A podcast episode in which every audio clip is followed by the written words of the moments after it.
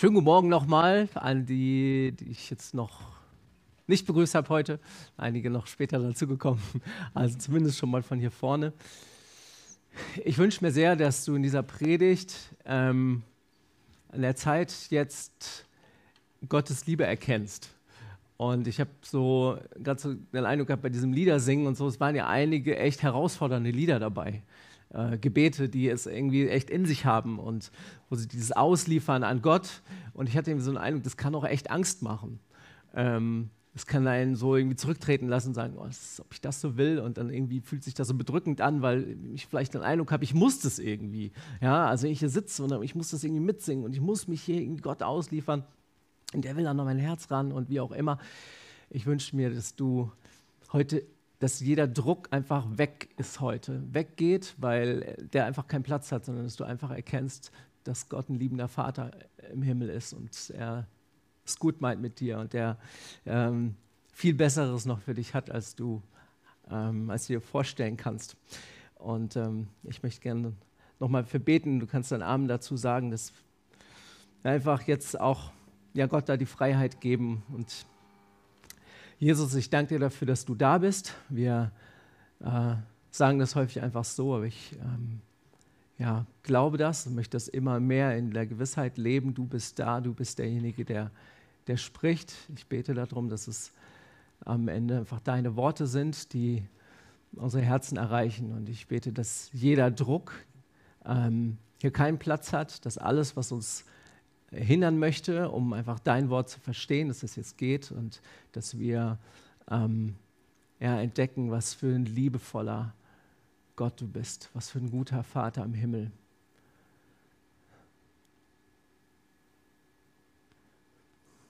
Amen.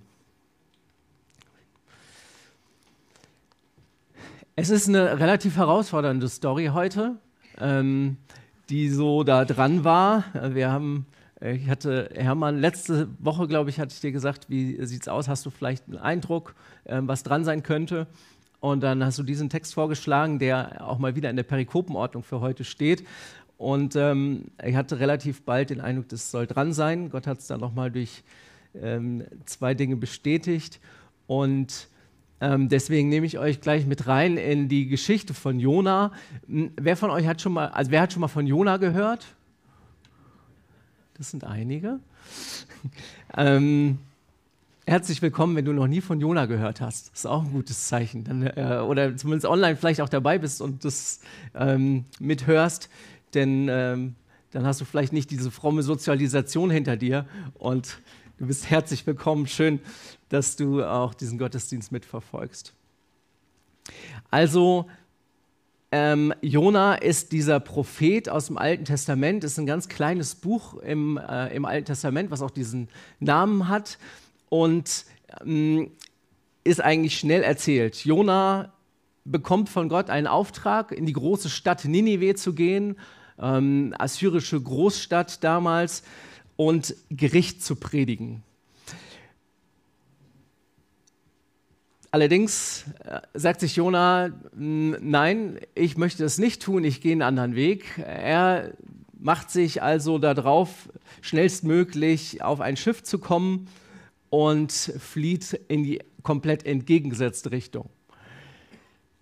Auf diesem Schiff lässt Gott ein Unwetter äh, aufkommen und in diesem Unwetter wird Jona über Bord geworfen und er landet das ist dann so dieses Bild, was man vielleicht direkt vor Augen hat. Er landet irgendwie in diesem Bauch des, eines riesigen äh, Meerestieres, Fisches und verbringt dort drei Tage. Und nachdem Gott ihm dann und dem, dem Fisch den Auftrag gegeben hat, Jona wieder an Land zu spucken, ähm, gibt er ihm erneut den Auftrag, geh nach Ninive. Und schlussendlich macht sich Jona auch auf den Weg dorthin. Und er predigt dort Gericht.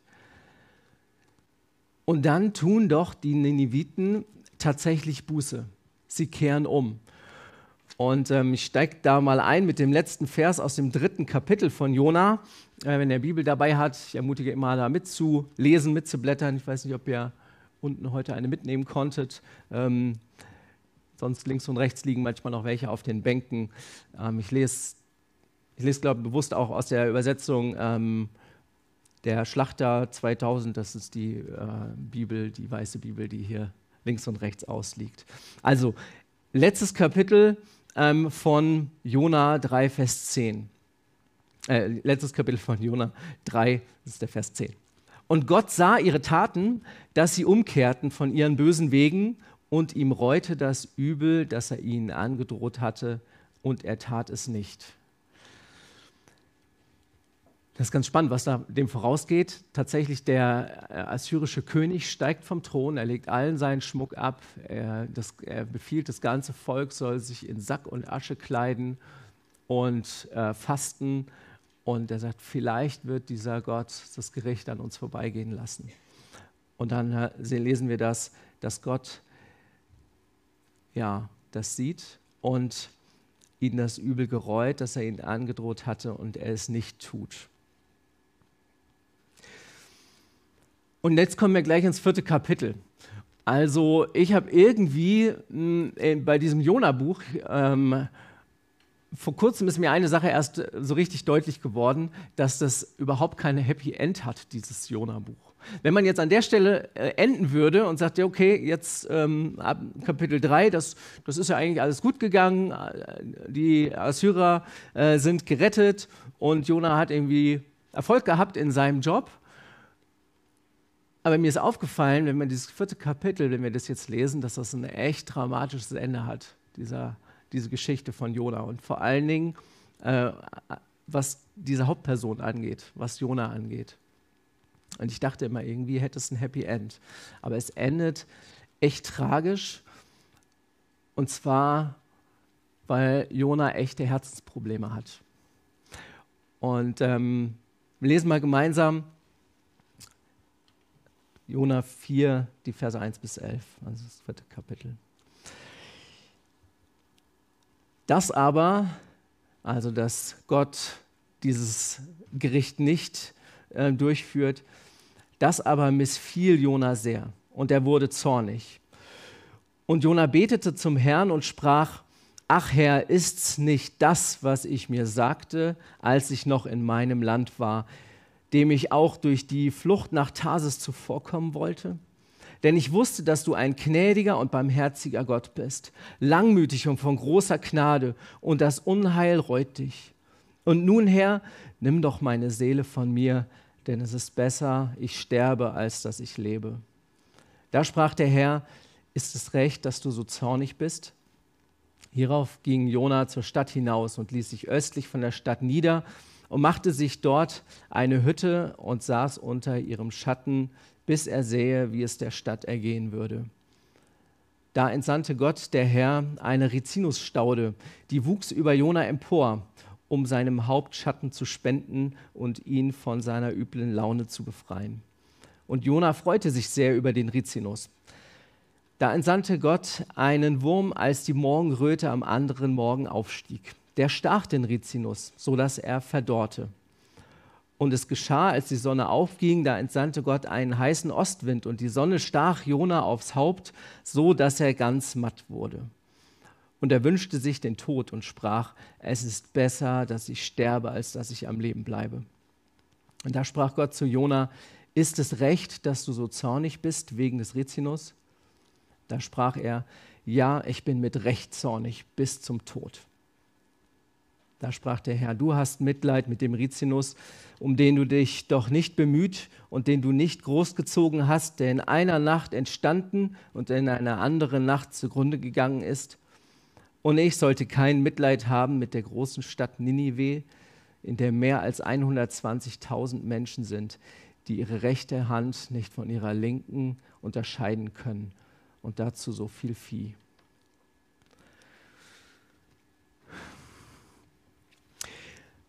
Gott ist unverschämt gnädig. Und der Jona, der ist richtig zornig darüber. Ich habe mir gedacht, diesen zweiten Teil von dem, von dem äh, Vers 2, den kann man sich eigentlich auch wunderbar so als Lobpsalm vorstellen. Also in diesem Liederbuch der Bibel, wo ganz viele Lobpsalme stehen. Ähm, aber bei Jona hört er sich echt bitter an. Du bist ein gnädiger und barmherziger Gott langmütig und von großer Gnade. Jona wusste, wie Gott ist. Er hatte das ja auch selbst erfahren. Und im Bauch des Fisches lesen wir so ein Gebet, in äh, Kapitel 2 ist das, ähm, wo Gott, äh, wo, wo Jona Gott auch lobt. Wo er sagt, ich will dir mit lauter Stimme Lob opfern. Aber jetzt und für diesen Abschaum aus Ninive, da hatte Jona einfach überhaupt kein Verständnis für Gnade. Und ähm, diese Niniviten, die hatten es echt auch ganz schön faustdick hinter den Ohren. Also, das ist noch lieb gesagt. Man äh, kann nachlesen im Buch Nahum, da wird, das, äh, wird diese, diese Stadt Ninive einmal als Brutstätte des Bösen und der Ungerechtigkeit dargestellt. Und dann kann Jona diese Gnade einfach nicht mehr feiern. Jemand hat mal gesagt, Jona, obwohl es hier echt viel zu feiern gäbe, Jona lässt den Sekt im Kühlschrank. Das ist so diese erste, die Überschrift über diesen ersten Teil. Jona lässt den Sekt im Kühlschrank. Und er fühlt sich voll im Recht. Und hat er nicht irgendwie auch recht? Weiß nicht, ob du das an der einen oder anderen Stelle dich vielleicht da hineinversetzen kannst. Ist bei so viel Sünde, bei so viel Bosheit nicht auch irgendwann mal Schluss?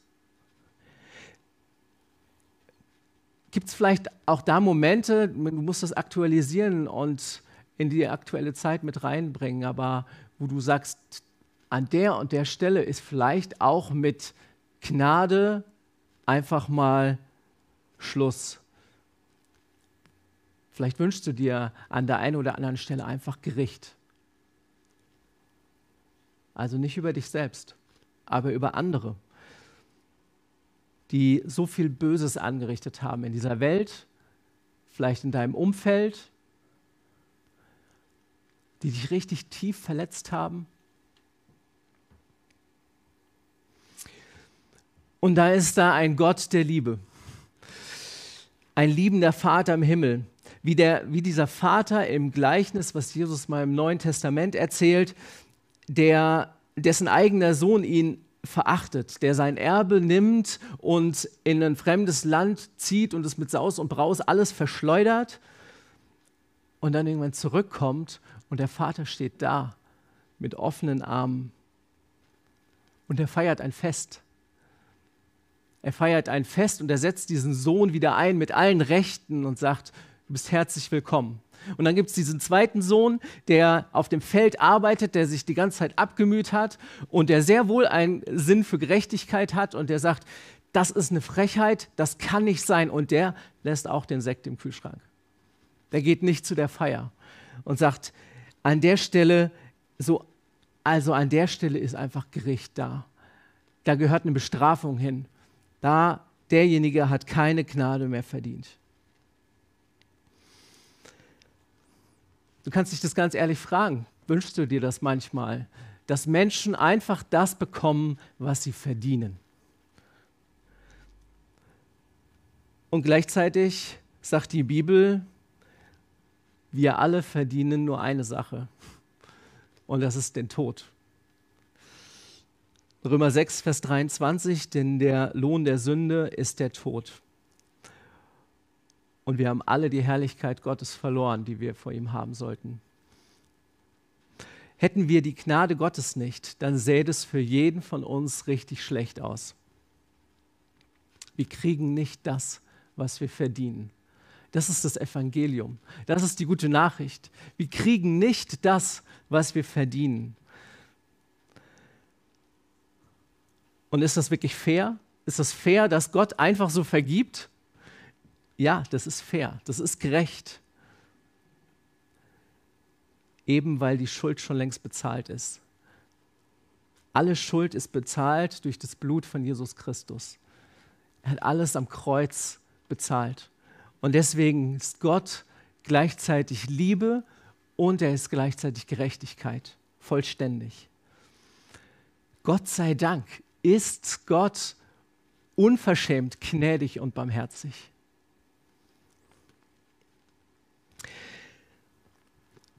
Jona kommt damit nicht klar. Für den ist das zu viel. Und ähm, ich schau noch mal, wir schauen noch mal rein, wie es bei Jona jetzt weitergeht. Und ich finde es so schön, dass Gott, wie Gott zu ihm kommt und ähm, zu ihm spricht, ganz liebevoll mit einer Frage. Ist es recht, dass du so zornig bist, Jona? Ich glaube, das ist eine gute Frage. An den Stellen, vielleicht wenn du von Emotionen komplett überwältigt bist, ähm, oh, was für eine gute Frage. Ist es recht, dass du so zornig bist? Jona fühlt sich aber vollkommen im Recht. Und trotzig geht er aus der Stadt heraus und er setzt sich da äh, auf seinen Beobachtungsposten, möglicherweise so ein bisschen auf den Berg und schaut auf die Stadt, um zu sehen, ob die Stadt nicht doch noch untergeht. Und ich habe mir gedacht, das ist echt ein trauriges Bild, oder? Es ist tragisch und es ist echt, echt ein trauriges Bild.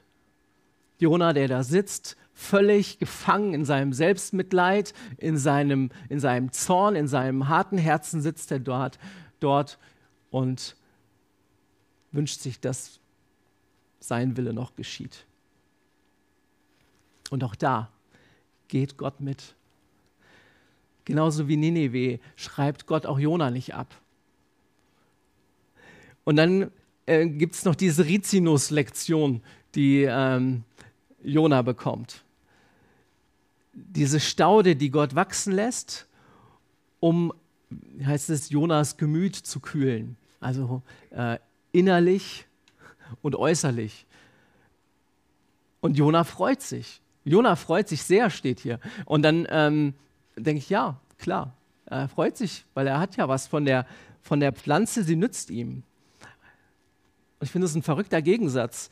Jona hängt an der Pflanze tatsächlich, weil er sie braucht. Und Gott liebt uns, weil er es will. Obwohl er uns überhaupt nicht braucht, sondern weil er Liebe ist. Und schließlich lässt Gott diese Rizinusstaude kaputt gehen, in dieser Wurm, in diese, äh, indem er in diesen Wurm schickt. Jetzt könnte man fragen, warum macht Gott das? Ich glaube, es macht Gott ebenso aus Liebe, aus Barmherzigkeit, weil er Jona zeigen möchte, wo sein Herz eigentlich hingehört. Nicht an dieser Pflanze. Gott möchte sein Herz haben. Gott möchte Jonas Herz gewinnen. Und dennoch sitzt Jona da und der macht sein Herz vor Gott auch zu. Und das ist das Ende des Jona-Buches. Mehr sagt, mehr sagt Jona ja nicht. So dieser letzte Satz, wenn Gott fragt, ähm, noch einmal diese liebevolle Frage stellt, ist es recht, dass du so zornig bist wegen des Rizinus? Und Jona antwortet nur noch, ja, ich bin recht. Und ich bin mit Recht zornig bis zum Tod. Und dann ist Schluss. Wir wissen nicht, wie die Geschichte weitergeht, aber ich finde es echt tragisch. Jona hat dieses harte, verbitterte Herz. Wie ist es dazu gekommen? Wie ist es dazu gekommen, dass er dieses, dieses Herz so hart hat werden lassen? Und ich glaube, das hat etwas mit menschlichem, ungerechtfertigten Richten zu tun. Und ich möchte darauf gerne noch ein bisschen näher eingehen, weil ich glaube, dass ähm, auch wir immer wieder richten. Und ich glaube, dass das super gefährlich ist. Jesus sagt ja mal, ähm, richtet nicht, dass ihr nicht gerichtet werdet. Und ähm, mit Richten ist da nicht dieses Richten im Gerichtssaal gemeint, wo wir ein Urteil sprechen, richtig offiziell, sondern dieses griechische Wort Krino, was da ähm, im Neuen Testament steht, das heißt so viel wie urteilen, äh, scheiden, entscheiden, beschließen, sich auf etwas äh, festlegen. Das ist so eine Festlegung, die ich treffe, wenn ich richte. Und wieder einmal geht es um unser Herz. Ich fand eine Definition mal ganz gut, die ich äh, gelesen habe. Da sagt jemand, das Richten ist jede Meinung, jeder Gedanke und jedes Wort, womit ich jemanden anderen anklage oder mich jemand, über jemand anderen erhebe. Das Richten ist jede Meinung, jeder Gedanke und jedes Wort, womit ich jemand anderen anklage oder mich über jemand anderen erhebe. Und es kann ganz harmlos aussehen. Das können so Gedanken sein wie, wie dumm, ähm, wie der oder die das gerade gesagt hat, wie sie sich ausgedrückt hat. Also, das weiß doch jedes Kind besser, oder? Oder wie kann man nur so, ähm, so komisch oder so ungeschickt sein? So etwas würde mir nie passieren. Ich glaube, als gefallene Menschen sind wir immer in der Gefahr zu richten. Und dieses Richten ist tatsächlich auch eine Folge von dem Essen vom Baum der Erkenntnis. Erkenntnis des Guten und Bösen. Adam und Eva tun das schon und seitdem meinen wir Menschen eben zu wissen, was gut und was schlecht ist. Und darum meinen wir auch, das Recht zu haben, jemand anderen zu verurteilen, wenn er nicht dazu passt. Warum ist das so schlecht? Warum ist das so schlimm, so, äh, so gefährlich, dieses Richten? Zuerst einmal kommt das Richten äh, nicht von Gott, sondern vom Teufel. Der Teufel, also steht es in der Bibel, ist der Verkläger der Brüder und er verklagt uns Tag und Nacht vor Gott. Es steht in der Offenbarung. Er ist der Verkläger. Er ist derjenige, der ständig fordert, dass wir verurteilt werden. Das ist der ist der Job des Teufels. Das ist das, was er gerne möchte. Und wenn ich jemand anderen richte, dann mache ich mich im Herzen also sozusagen eins mit dem Teufel. Dann übernehme ich ein Stück weit seinen Job, bringe sein Werk voran. Jesus sagt, ich bin nicht gekommen, dass ich die Welt richte, sondern dass ich die Welt rette. Gott ist gnädig und barmherzig. Jesus weint um Menschen. Er sieht die ganze Stadt Jerusalem einmal vom Ölberg aus und er weint über sie. Obwohl er weiß, dass sie es nicht verstehen werden. Geht er in diese, in diese Stadt und stirbt für diese Stadt am Kreuz. Jesus verschenkt sich. Er verschenkt sich sogar dort, wo Menschen von ihm überhaupt nichts wissen wollen. Und wenn ich richte, dann ist das sozusagen das Gegenteil von Gnade und Barmherzigkeit. Tief im Herzen steckt hinter so einem ungerechtfertigen Richten die heimliche Weigerung, dem anderen Vergebung zu gewähren. Eigentlich wollen wir, dass der andere als schuldig verurteilt wird. So war das bei Jona. Er wollte, dass die Menschen von Nineveh gerichtet ja, dass sie sogar hingerichtet werden. Er hat sie gerichtet in seinem Herzen und, und wollte dieses Gericht, weil es schon längst, weil die Entscheidung für ihn schon längst feststand. Er war sich sicher, dass diese Menschen Gnade und Barmherzigkeit nicht verdienen. Nochmal ein, äh, ich habe schon was gelesen, richtet nicht, damit ihr nicht gerichtet werde, aus Matthäus 7. Ich lese noch den zweiten Vers dazu. Matthäus 7, Vers 2.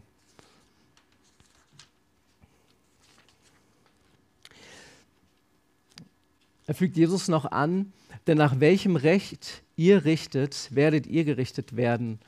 Und mit welchem Maß ihr messt, wird euch zugemessen werden. Das klingt ziemlich ernst, oder? In Bezug auf das Richten gilt tatsächlich, wie ich anderen, so Gott mir. Gott ist gnädig und barmherzig, aber wir können uns entscheiden, aus diesem Raum der Gnade und Barmherzigkeit rauszugehen. Und zwar, indem wir anderen Barmherzigkeit verweigern, indem wir uns für etwas Besseres halten. Jedes Mal, wenn wir richten, geben wir Gott zu verstehen, dass wir eben nicht so sind wie dieser da oder diese da. Und zwar aus eigener Kraft, aus eigenem Gutsein und nicht aus Gnade heraus. Das ist Stolz. Und wir müssen verstehen, dass wir ohne Gottes Gnade einfach nichts sind. wenn sich das Böse in meinem Leben noch nicht gezeigt hat, an der einen oder anderen Stelle, dann einfach nur aus dem Grund, dass Gott gnädig ist in, in meinem Leben. Nicht sonst, das ist der einzige Grund. Aber der Grund, warum ich meine, einen anderen richten zu dürfen, ist, weil ich meine, besser zu sein als der andere. Das bin ich nicht. Paulus weiß das, der sagt, ich weiß, dass in mir, das heißt in meinem Fleisch, nichts Gutes wohnt. Nichts. Wenn ich es wirklich glauben würde, ich wirklich glauben würde, dass es nur Gottes Gnade ist in meinem Leben, die mich davor bewahrt, dass ich nicht zu Fall komme, dann würde ich, glaube ich, auch anderen Menschen gegenüber ähm, Barmherzigkeit zeigen und sie nicht richten. Jedes Richten ist gewissermaßen das Leugnen der Gnade Gottes im eigenen Leben. Und das ist ein Problem. Wenn du sagst, so etwas würde mir nie passieren, wenn du überzeugt bist davon, dass du aus eigener Kraft besser bist als jemand anders, dann wird Gott, glaube ich, seine Gnade aus deinem Leben in diesem Bereich zurückziehen. Und ich glaube, er muss das tun. Denn Gott widersteht den Hochmütigen und den Demütigen gibt er Gnade. Und ähm, ich fange das an, immer mehr zu beobachten, dass tatsächlich die Erfahrung mache, dass genau in dem Bereich, wo ich andere Menschen anfange zu richten, ich selbst gehörig auf die Schnauze falle. Und ich glaube, das ist kein Zufall. Es ist nicht so, dass Gott mich nicht mehr lieben würde. Aber seine Gnade kann er mir nur geben, wenn ich das auch möchte, wenn ich weiß, dass ich es brauche. Und ich glaube, wenn ähm, wir richten und sagen, wir sind aus eigener Kraft, wir sind besser als jemand anders, dann geben wir schlussendlich dem Teufel Raum in unserem Leben.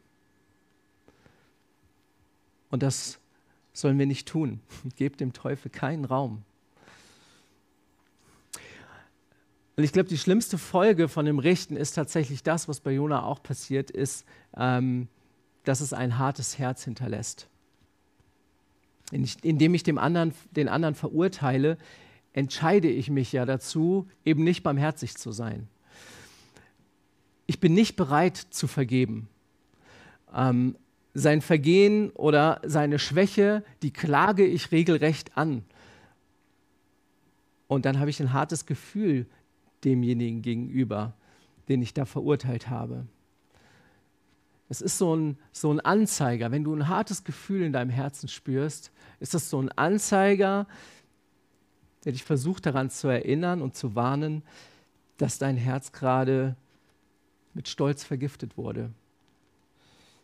Und wenn ich das nicht bearbeite, dann besteht die Gefahr, dass mein Herz verbittert wird.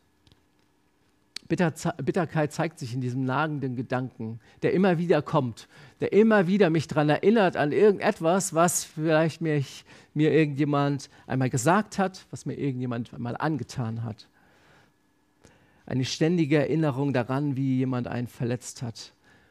Und dieser Gedanke ist schlussendlich äh, Unversöhnlichkeit. Ein hartes Herz. Ein hartes Herz ist sehr ernst. Denn dadurch wird der, der Herzensboden, wir hatten vor kurzem haben wir uns dieses Gleichnis von den vier Ackerböden angeschaut. Und dieser, dieser weiche, fruchtbare Boden, der ist so wichtig. Und ähm, das harte Herz ist ein, ein unfruchtbarer Boden. Schließlich verstockt man sich möglicherweise einfach für die Liebe Gottes im eigenen Leben. Gott, hat, Gott will dir dieses Steiner, will das steinerne Herz immer aus unserem Herzen rausnehmen und ein fleischernes, ein weiches Herz geben. Das ist das Herz von Jesus, voller Barmherzigkeit und voller Liebe.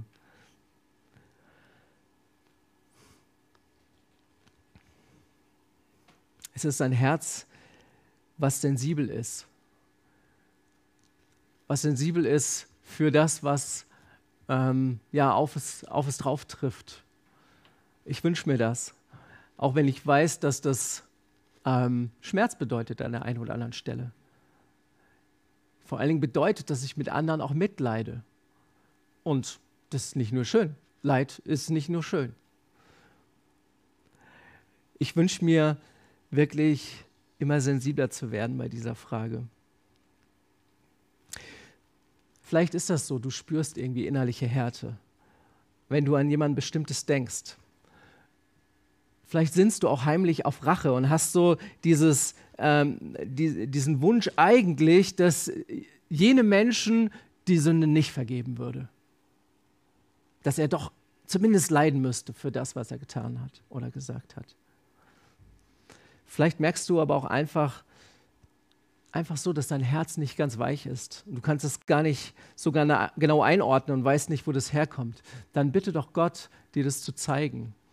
Es ist dieses Gebet, was David betet im Psalm 139, erforsche mich, o oh Gott, und erkenne mein Herz. Prüfe mich und erkenne, wie ich es meine. Und sieh, ob ich auf bösem Weg bin und leite mich auf ewigen Weg.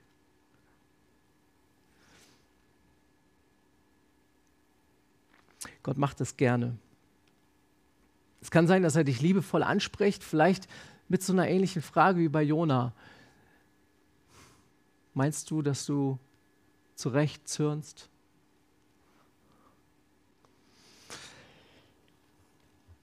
Wenn du das merkst, und wir werden gleich eine Zeit haben, wo du einfach Gott auch fragen kannst. Und wenn du magst, dein Herz aufmachen kannst. Ähm, und wenn du das spürst und merkst, da ist etwas, dann, und du merkst vielleicht so, so einen richtenden Gedanken, der, äh, der sich bei dir eingenistet hat, dann tu Buße über den Gedanken. Bitte Gott um Vergebung. Und das heißt auch, denk um. Das heißt, du lässt diesen Gedanken am Kreuz Christi und du nimmst einen anderen dafür. Du nimmst jeden Gedanken gefangen und unterstellst ihm dem Gehorsam Christi. Und vielleicht ist es auch dran, dass du vergibst. Vergebung heißt ja, auf der einen Seite genau das anschauen, was einen verletzt hat und auch ähm, den, den, diesen Schmerz mal zuzulassen und nicht einfach herunterzuspielen, zu sagen, es war nicht so schlimm. Dann aber zu sagen und sich zu entscheiden, zu vergeben und Gott Richter sein zu lassen. Und ähm, macht es dann nicht so wie bei Jona, der, wo ich den Eindruck habe, ähm, er äh, sagt, ja Gott, du kannst der Richter sein, aber ich sage übrigens, wie das Gericht auszusehen hat. Sondern jemand anderen zu vergeben, bedeutet ihn wirklich von Herzen freizulassen. Und dann trag dem anderen die Schuld nicht nach, sondern leg sie ab auch wenn er es nicht verdient hat. Wir müssen da nicht um unser Recht kämpfen und ich glaube, wir müssen verstehen, dass ähm, wir, wenn wir jemand anderen Schuld hinterhertragen, dass das eine Last ist, die ich trage. Meistens oder manchmal ist es so, dass der andere das vielleicht gar nicht mitbekommt. Und wirklich kaputt macht es vor allen Dingen denjenigen, der diese Schuld hinterherträgt. Also Vergebung. Vergebung heißt übrigens auch beschließen, mit den Konsequenzen der Verfehlung des anderen an mir auch zu leben. Gott möchte die heilen, diese Verletzung. Aber du musst sowieso mit diesen, mit diesen Konsequenzen leben. Ob du dem Übeltäter nun vergibst oder nicht. Und so kannst du dich einfach dazu entscheiden, ihm zu verzeihen und dein Herz wieder weich zu machen und nicht verbittert ähm, zu enden.